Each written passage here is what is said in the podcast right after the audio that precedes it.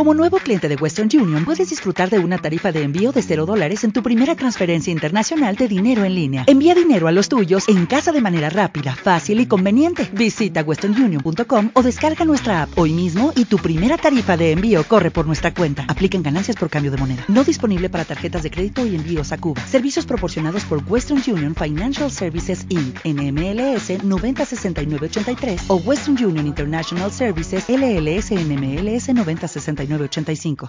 Capítulo 20. Médico, cúrate a ti mismo. Por petición popular, la experiencia personal de la autosanación se ha compartido muchas veces en conferencias, charlas y talleres. Todo el mundo parece querer escuchar la historia una y otra vez de cómo un médico fue sanado de muchas enfermedades. Por lo tanto, en este capítulo se relacionarán los aspectos más destacados de la recuperación y la curación, ya que ellos ilustran en detalle hasta qué punto los principios y técnicas que de los que hemos estado hablando trabajan en realidad en la práctica. La experiencia vivida y la observación clínica confirman que la mayoría de los trastornos humanos son susceptibles de ser curados siguiendo ciertos principios. Muchas enfermedades pueden ser revertidas si no hay un fuerte predominio kármico para lo contrario. Paradójicamente, los casos graves, donde toda esperanza ha sido dada por vencida, a menudo responden con prontitud y dan los mejores resultados. Esto es así quizás porque la personalidad finalmente sea dejar ir y ahora es dulcemente razonable. Están listos para lo que Thomas Kuhn llama un cambio de paradigma, es decir, la voluntad de ver las cosas de manera diferente, desde una perspectiva más amplia y estar con la mente abierta. A veces se llega hasta la enfermedad crónica, el sufrimiento, el dolor, y una confrontación con el miedo a la muerte antes de que una persona esté dispuesta a dejar de lado las preciadas creencias y se abra a la verdad de la realidad clínica. Principios básicos. Este capítulo detalla la curación y la recuperación de una multitud de enfermedades físicas de la vida de un médico. Delimitaremos los principios básicos que facilitan el proceso de la autosanación. Al hacerlo, revisaremos algunos materiales que ya hemos cubierto, de esta manera los reuniremos en una experiencia global integrada. Empezaremos por los conceptos básicos de trabajo. Un pensamiento es una cosa. Tiene energía y forma. La mente, con sus pensamientos y sentimientos controla el cuerpo, por lo tanto, para sanar el cuerpo, los pensamientos y los sentimientos necesitan ser cambiados. Lo que es mantenido en la mente tiende a expresarse a través del cuerpo. El cuerpo no es el yo real, es como una marioneta controlada por la mente. Las creencias inconscientes pueden manifestarse como enfermedad, a pesar de que no recordemos las creencias subyacentes. Una enfermedad tiende a ser el resultado de la supresión y la represión de emociones negativas, además de un pensamiento que le da una forma específica, es decir, consciente o inconscientemente, elegimos una enfermedad en particular y no otra. Los pensamientos son causados por sentimientos suprimidos y reprimidos. Cuando un sentimiento es dejado, miles o incluso millones de pensamientos que fueron activados por ese sentimiento desaparece. A pesar de que una creencia específica puede ser cancelada y su energía puede ser rechazada, generalmente es una pérdida de tiempo tratar de cambiar por sí mismo el pensamiento. Entregamos un sentimiento al permitirlo estar presente sin condenarlo, juzgarlo, o resistirnos a él. Simplemente lo vemos, lo observamos, y nos permitimos sentirlo sin tratar de modificarlo con la voluntad de entregar un sentimiento, éste saldrá a su debido tiempo. Un sentimiento fuerte puede ser recurrente, lo que significa que hay más de él a ser reconocido y entregado. A fin de entregar un sentimiento, algunas veces es necesario empezar por renunciar a la sensación que existe sobre una emoción en particular, por ejemplo, la culpa del yo no debería tener este sentimiento. A fin de renunciar a un sentimiento, algunas veces es necesario reconocer y dejar su recompensa subyacente, por ejemplo, la excitación de la ira y el jugo de las simpatías al ser una víctima desamparada. Los sentimientos no son el yo real. Mientras que los sentimientos son programas que van y vienen, el verdadero ser interior siempre permanece igual, por lo que es necesario dejar de identificar los sentimientos transitorios como nuestros.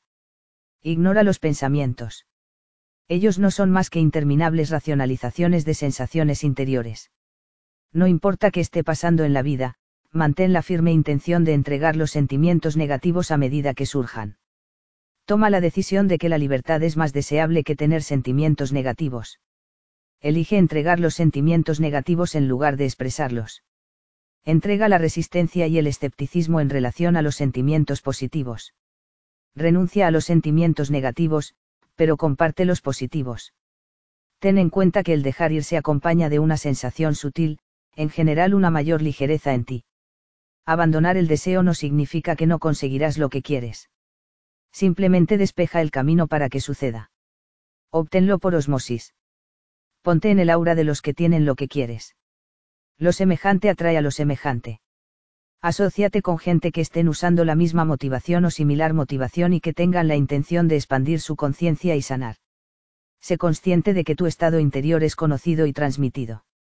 La gente a tu alrededor intuirá lo que estás sintiendo y pensando, incluso si no lo verbalizas.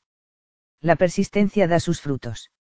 Algunos de los síntomas o enfermedades pueden desaparecer rápidamente, mientras que otros pueden tardar meses o años si la condición es muy crónica.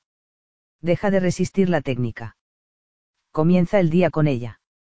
Al final del día, tómate tiempo para renunciar a cualquier sentimiento negativo que quede de las actividades del día.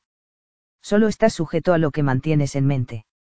Solo estás sujeto a un pensamiento negativo o creencia si consciente o inconscientemente dices que te aplica a ti. Deja de darle nombre a tu trastorno físico, no lo etiquetes. Una etiqueta es todo un programa completo. Entrega lo que realmente sientes, las propias sensaciones en sí. No podemos sentir una enfermedad. Una enfermedad es un concepto abstracto mantenido en la mente. No podemos, por ejemplo, sentir asma. Es útil preguntarnos, ¿qué estoy realmente sintiendo? Simplemente observa las sensaciones físicas, como, opresión en el pecho, silbidos, tos. No es posible, por ejemplo, experimentar el pensamiento, no estoy recibiendo suficiente aire. Ese es un pensamiento terrible de la mente. Es un concepto, todo un programa llamado asma. Lo que en realidad se experimenta es una tensión o una constricción en la garganta o en el pecho. El mismo principio se aplica a las úlceras, o cualquier otro trastorno. No podemos sentir las úlceras. Sentimos una sensación de ardor o pinzamiento. La palabra úlcera es una etiqueta y un programa, y tan pronto como utilizamos esa palabra para etiquetar nuestra experiencia, nos identificamos con todo el programa úlcera. Incluso la palabra dolor es un programa. En realidad, estamos sintiendo una sensación corporal específica. El proceso de autocuración es más rápido cuando dejamos de etiquetar o dar nombre a las diferentes sensaciones físicas. Lo mismo ocurre con nuestros sentimientos en lugar de poner etiquetas y nombres a los sentimientos, podemos sentir simplemente las sensaciones y dejar la energía detrás de ellas. No es necesario etiquetar una sensación de miedo a fin de ser conscientes de su energía y renunciar a esa energía. La curación de enfermedades múltiples. En el caso de este médico, había tantas enfermedades y todas al mismo tiempo que era imposible recordarlas todas. Cuando daba una conferencia, era necesario listarlas en una tarjeta índice. Todas las enfermedades se produjeron a la edad de 50 años. Dolores de cabeza por migraña. Crónica y frecuente. Bloqueo de las trompas de Eustaquio. Fuertes dolores de oídos.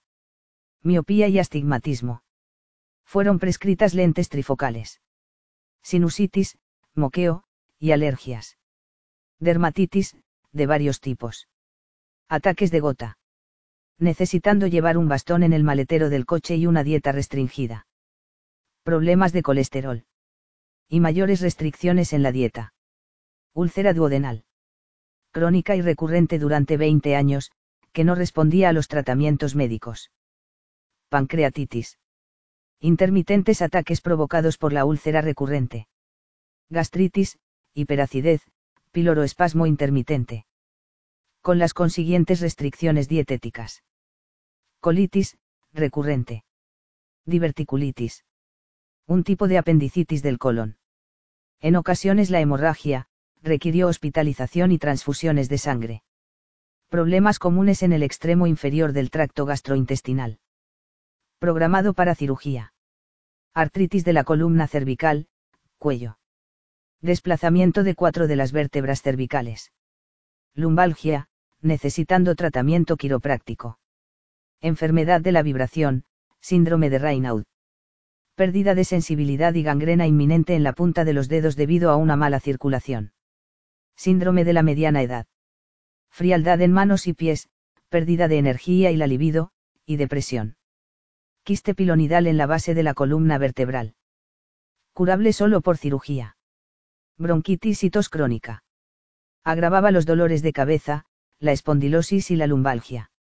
Sensibilidad a la hiedra venenosa. La piel se quebraba todos los años. A veces requirió hospitalización. Pie de atleta. Que dio lugar al sistema de creencias de que provenía de los suelos de las habitaciones de hotel. La caspa. Que dio lugar al sistema de creencias de que provenía de estar en una barbería. Inflamación del cartílago, síndrome de Tzietze. Un trastorno raro, con hinchazón dolorosa de la unión de la costilla y el esternón. Problemas dentales y de las encías. Pérdida de hueso alrededor de la base de los dientes. Se recomendó cirugía para las encías. Desequilibrio energético global. Las pruebas kinesiológicas revelaron que todos los sistemas energéticos estaban desequilibrados, y cada meridiano testado era débil. En retrospectiva, es increíble cómo el cuerpo siguió su camino en el mundo y funcionó tan bien como lo hizo.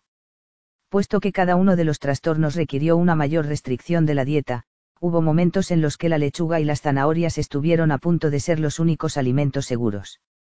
Esto llevó a la pérdida de 11 kilos y a un cuerpo que se veía delgado y demacrado. Más tarde, algunos amigos me revelaron que habían hecho apuestas sobre lo que ese cuerpo iba a durar. La mayoría de ellos estimaron que probablemente caería alrededor de los 53 años.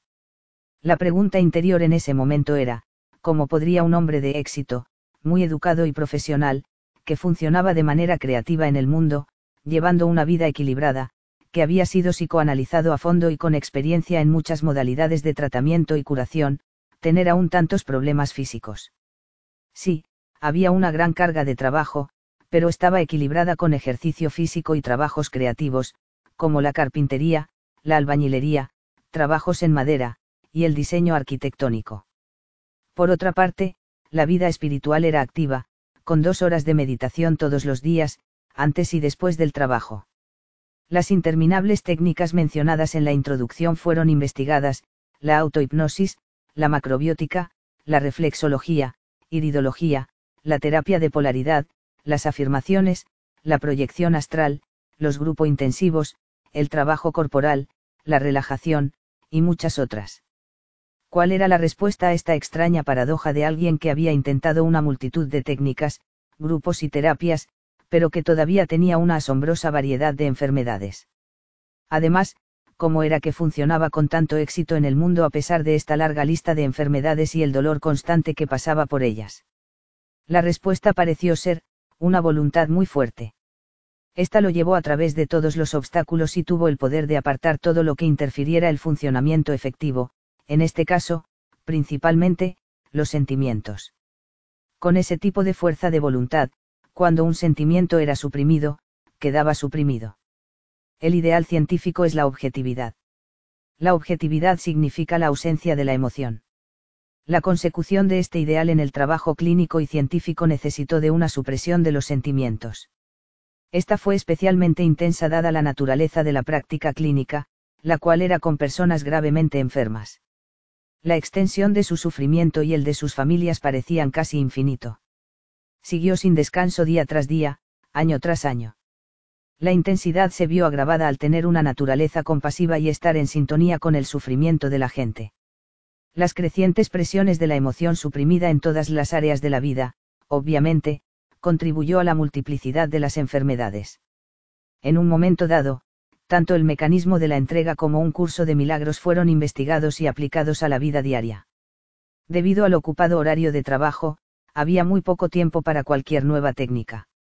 Afortunadamente, el libro de ejercicios de un curso de milagros requiere la simple contemplación de una frase o lección a lo largo del día.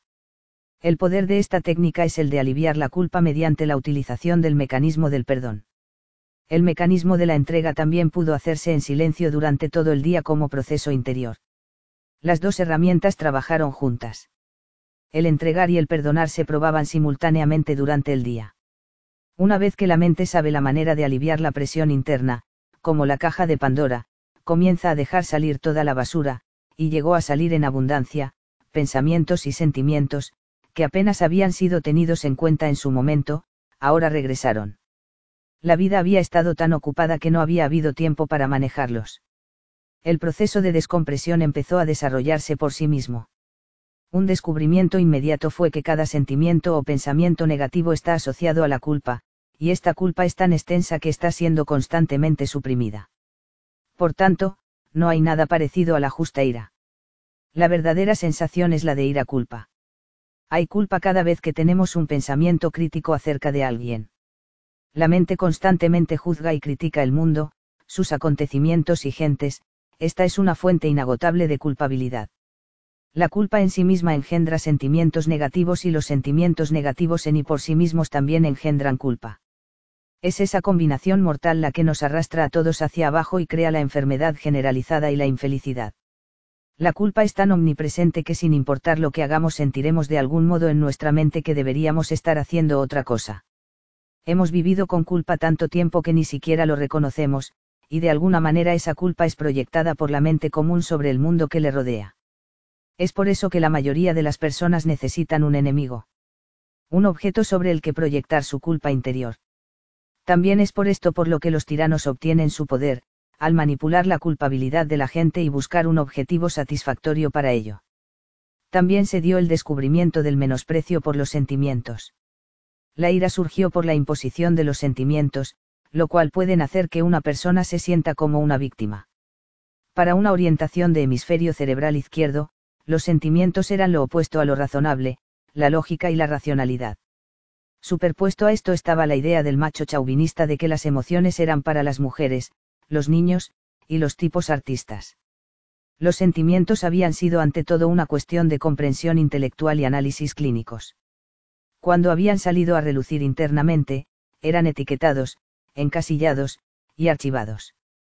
Al principio de trabajar con la técnica del dejar ir, hubo un periodo de rebeldía y de hecho odio hacia los sentimientos y experiencias de pavor por tener que tratar con ellos parecía degradante tener que sufrir por ellos. Esto requirió un cambio de autoconcepto a causa de la fuerte identificación con el intelecto. Ahora, gustara o no, había de reconocer que todo el mundo es un organismo de pensamiento barra sentimiento. No trabajaría para seguir negando la realidad. En poco tiempo, me permití tener sentimientos. Con la técnica del dejar ir, la única salida era reconocer y renunciar a los sentimientos. Esto se hacía más fácil a medida que la condición física comenzaba a mejorar. Aunque inicialmente pueda ser difícil afrontar los sentimientos en nosotros, la luz había brillado al final del túnel, y esto engendró esperanzas. En unos días de utilización de la técnica, la condición física del extremo inferior del tracto gastrointestinal rápidamente se curó y, de hecho, la cirugía fue cancelada. Muchos de los síntomas que habían permanecido activos durante años, incluso décadas, comenzaron a disminuir su intensidad y frecuencia a medida que pasaban los meses. La migraña y los dolores de cabeza, en particular, se hicieron menos y menos frecuentes. Los dolores lumbares desaparecieron. El cuerpo comenzó a sentirse más ligero y más fuerte. Entonces, una crisis inesperada llegó y trajo una intensa presión emocional. La diverticulitis regresó de forma severa y con hemorragias masivas. Hubo una decisión interior de gran magnitud, o esta cosa funciona o no. Así que esta vez, en vez de ir al hospital y recibir las transfusiones, hubo una entrega total. Todas las sensaciones que recorrían el abdomen fueron reconocidas y no resistidas. No se les dio un nombre o una etiqueta. En vez de pensamientos o palabras, hubo una sensación de unidad con las sensaciones, los calambres, y el dolor. Las sensaciones no fueron resistidas, sin importar lo intensas que fueran. Parecía estar en el filo de la navaja, cada sensación y sentimiento era reconocido y entregado. Esto se prolongó durante las cuatro horas siguientes.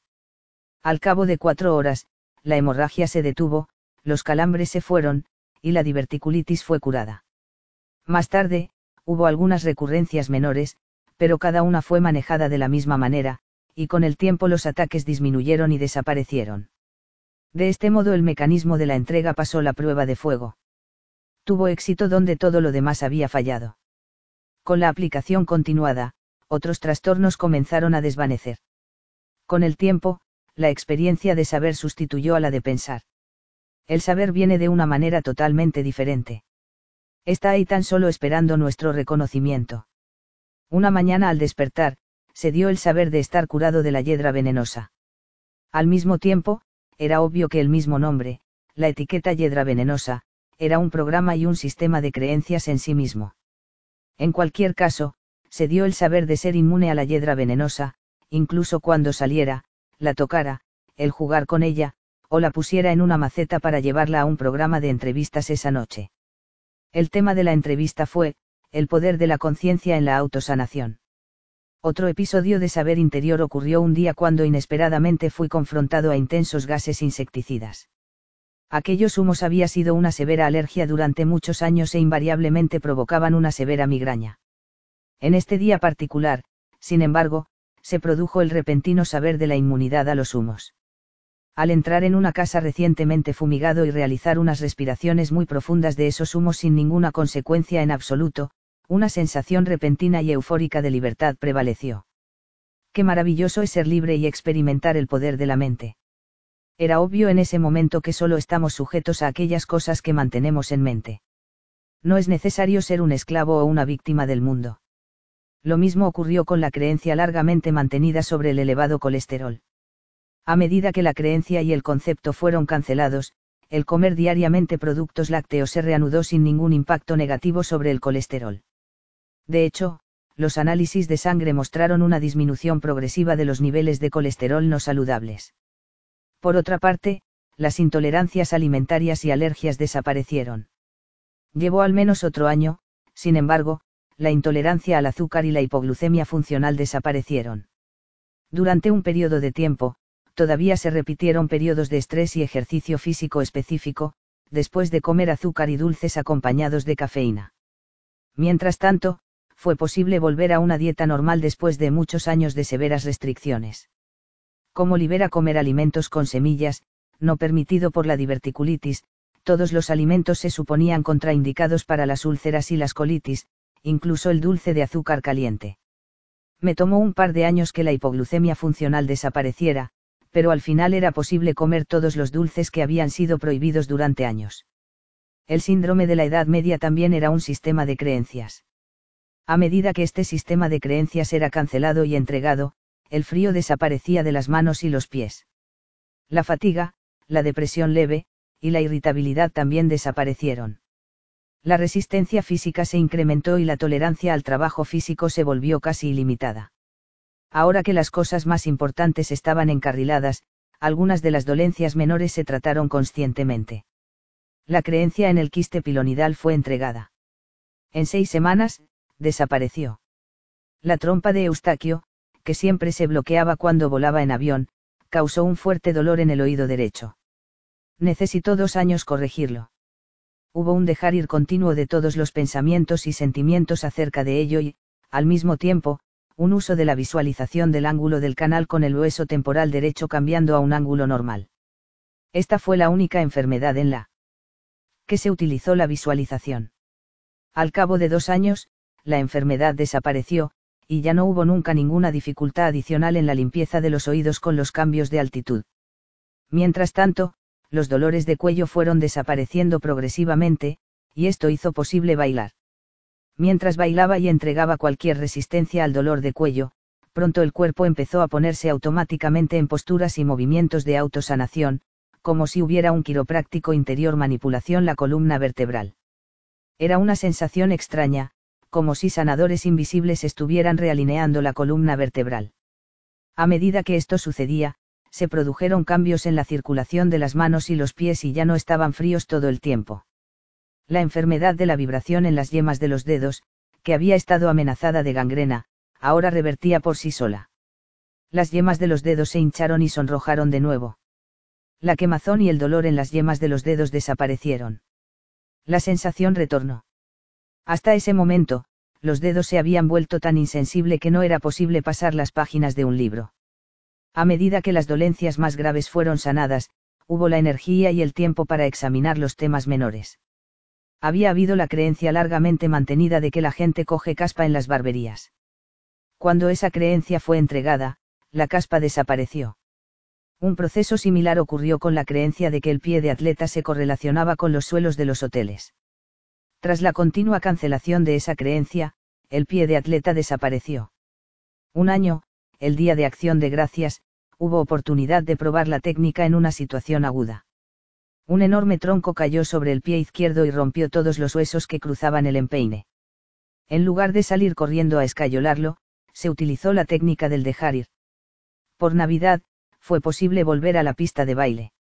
En un momento posterior, un esguince severo en el tobillo se curó en pocos minutos al entregar instantáneamente.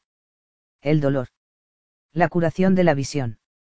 Una tarde, mientras daba una conferencia sobre el mecanismo de la entrega y tomaba notas de todas las curaciones anteriores que han sido experimentadas, un miembro de la audiencia dijo, Doctor, si usted ha sanado de todas esas dolencias, entonces ¿por qué todavía usa gafas? No podría ser la vista cansada ser curada de la misma manera. Bien, nunca pensé en que usar lentes fuera una enfermedad. Siempre pensé que era un defecto anatómico estructural del cuerpo. Pero ahora que lo mencionas, no veo ninguna razón por la que no se pudiera curar. Por tanto, las lentes bifocales fueron retiradas y guardadas en un bolsillo de la chaqueta. Sin embargo, en ese momento, la vista fue disminuyendo hasta el punto de que habían sido prescritas y ordenadas gafas trifocales. Al salir de la conferencia esa noche, el mismo conocimiento interior vino, que la condición podría curarse con suficiente fe y confianza. Conduciendo a casa sin gafas, la visión estaba borrosa. El ritmo era lento, con luces cortas. Se dio el conocimiento interior de que siempre veríamos lo que necesitábamos ver, pero no podríamos ver lo que quisiéramos ver. Durante las siguientes seis semanas, mucho se observó y aprendió acerca de lo que sucede detrás de nuestro ordinario ver de todos los días. Se dio toda una observación de sentimientos, que van desde la curiosidad a la competencia y del interés erótico a la excitación intelectual. Solo el 5% de nuestra visión es absolutamente necesaria para funcionar en el mundo. Un fenómeno peculiar ocurrió, solo lo que era necesario ver fue visto. Leer periódicos y revistas, ver la televisión o ir al cine era imposible. Se puso de manifiesto como la mayor parte de la visión no es más que escapismo. En carretera, era como si M.R. Mago estuviera al volante. Una y otra vez el mismo misterioso fenómeno ocurriría. Tan pronto como era vital ver algo, podía ser visto.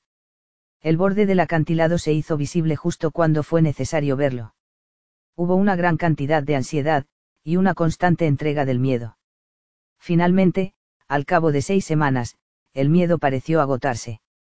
En cambio, una profunda entrega tuvo lugar. Bueno, solo veré lo que está permitiéndome ver. Los otros objetivos emocionales que habían sido subordinados hasta ese momento se entregaron voluntariamente. Entonces, una profunda sensación de quietud interior y paz se produjo y la sensación de unidad con lo que sea que recorre el universo. Y en ese mismo instante, súbitamente, la visión regresó total y perfectamente. Lo que no habían sido visibles o legibles ahora estaba claro como el cristal, los carteles de las calles, la letra pequeña con poca luz, los objetos con gran detalle al cruzar una habitación y a gran distancia. En la siguiente revisión de la vista para la renovación de la licencia de conducción, el evaluador dijo que la visión era perfecta y que las gafas ya no eran necesarias. Esto nunca había ocurrido en ninguna revisión de la vista anterior. Desde que cuento esta historia por todo el país, un buen número de personas se han quitado las gafas y pasado por la misma experiencia. Curiosamente, todos ellos dijeron que le llevó cerca de seis semanas. Una de las personas que realizaron esto decidió ponerse de nuevo las gafas. Cuando se le preguntó la razón, dijo que su esposa estaba tan acostumbrado a verlo con gafas que se veía extraño sin ellas, y así se puso una sin graduar para complacerla. Lo hizo solo porque la amaba y quería hacerla feliz, lo cual es una razón muy diferente a tener que usar gafas debido a problemas de visión. Aquellos de nosotros que hemos tenido la experiencia de curar la visión estamos de acuerdo en un descubrimiento, es con la mente con lo que vemos, no con los globos oculares. Recientemente, uno de los casos fue una mujer que había sido ciega desde poco después de su nacimiento y tenía graves trastornos en ambos globos oculares. Después de escuchar la conferencia sobre la recuperación de la visión, ella buscó un protocolo médico y practicó la técnica del dejar ir en su vista a los dos días comenzó a experimentar un cambio en la visión.